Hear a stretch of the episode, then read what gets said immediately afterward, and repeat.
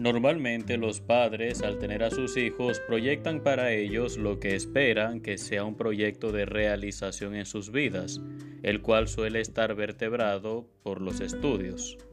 Que mi hijo aprenda a leer, a hacer operaciones matemáticas, le apoyo y en ocasiones uso mi autoridad para que sea consecuente con sus estudios.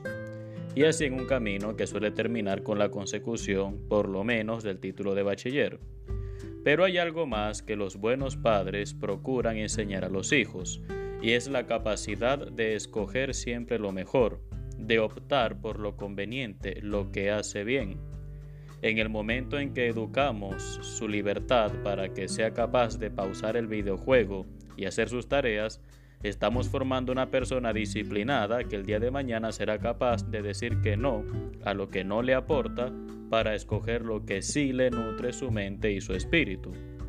Pero hay un último paso que pocos padres suelen hacer, y es transmitirle a sus hijos que la mejor decisión siempre será optar por Jesucristo. Esto suele ocurrir muy poco porque los mismos padres no están convencidos de que esto sea lo mejor. En el Evangelio de hoy, Lucas 10, del 38 al 42, nos encontramos una hermana que parece ser la mayor, llamada Marta.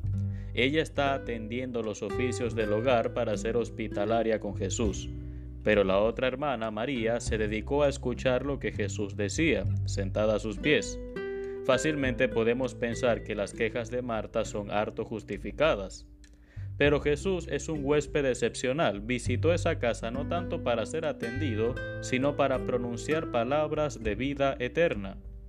Marta, Marta, muchas cosas te inquietan, pero solo una es necesaria. María escogió la mejor parte y nadie se la quitará. En la vida nos inquietan muchas cosas que son legítimas, estudios, negocios, preocupación por nuestros seres queridos, trabajar por un mejor porvenir, etc. Jesús no le dice a Marta que sus quehaceres estén mal, seguramente tendrá su recompensa, pero sí le hace notar que esos quehaceres le impiden escuchar lo que Él está diciendo y qué difícil es escuchar a veces. ¿Cómo cuesta escuchar cuando nos quieren dar un consejo que quizás no nos agrada oír, porque somos orgullosos?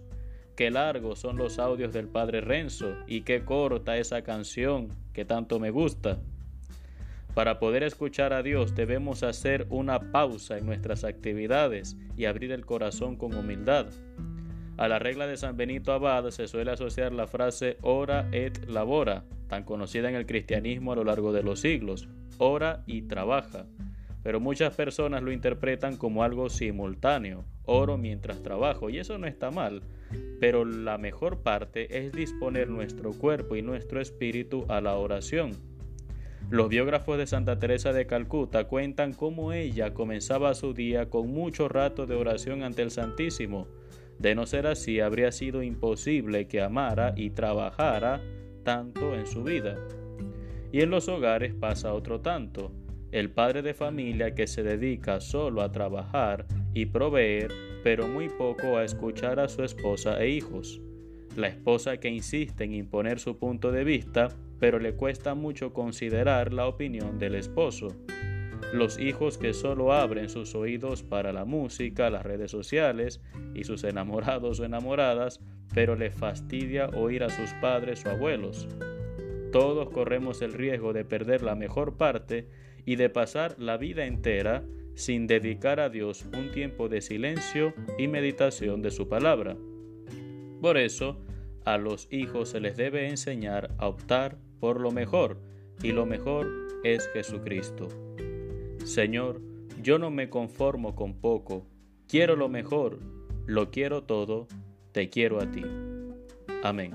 Que Dios te bendiga en el nombre del Padre y del Hijo y del Espíritu Santo. Soy el Padre Renzo Gotera desde la Arquidiócesis de Maracaibo, Venezuela.